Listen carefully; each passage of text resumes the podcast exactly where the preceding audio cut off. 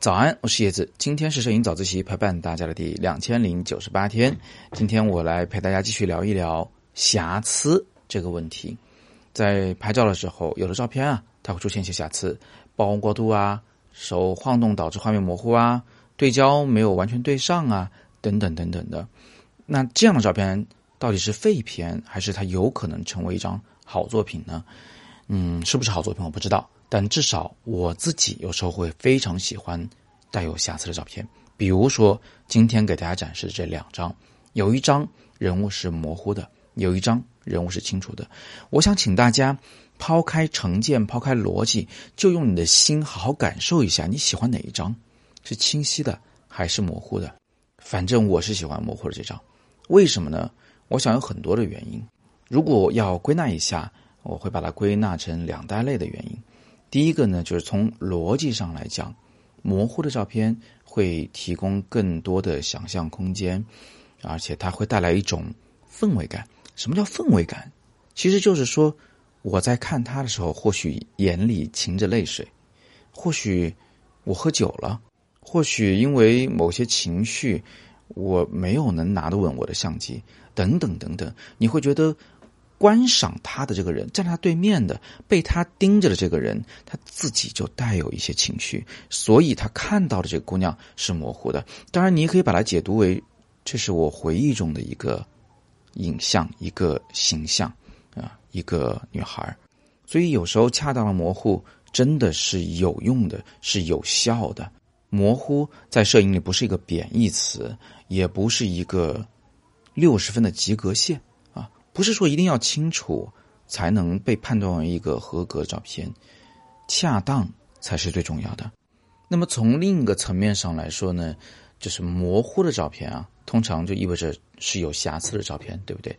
就像是这两张照片的构图，它也有问题啊，人物头部后面出现了一个啊字。那个字的某某几个角从他头上长出来，像是小恶魔一样，或者说背景中有曝光过度的部分啊，有曝光不足的部分等等等等。从从这个我们昨天谈到的工业标准上来说，这绝对不算是一个完美的照片。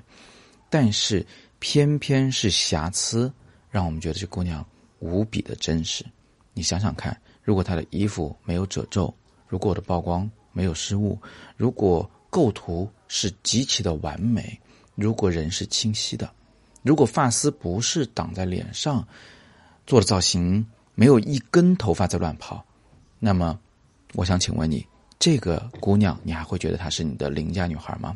你还会觉得你认识她吗？你还会觉得你跟她之间没有任何的隔阂和距离吗？我觉得不会的。所以，有的时候一些无伤大雅的所谓的瑕疵，恰恰是让这张照片儿。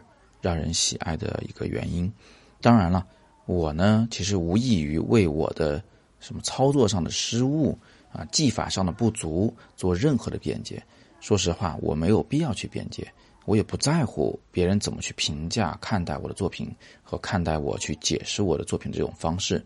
但是我只是想跟大家来分享一个非常重要的观念：如果你的这张照片它不是为甲方爸爸为商业去拍摄的，不是有那个必须要拍到完美的这个要求的话，如果一张照片只是为你自己拍的，只是为你模特拍的，只是为你想表达某种情感而拍的，那么你应该放下些成见，或许你可以推开一扇新的大门。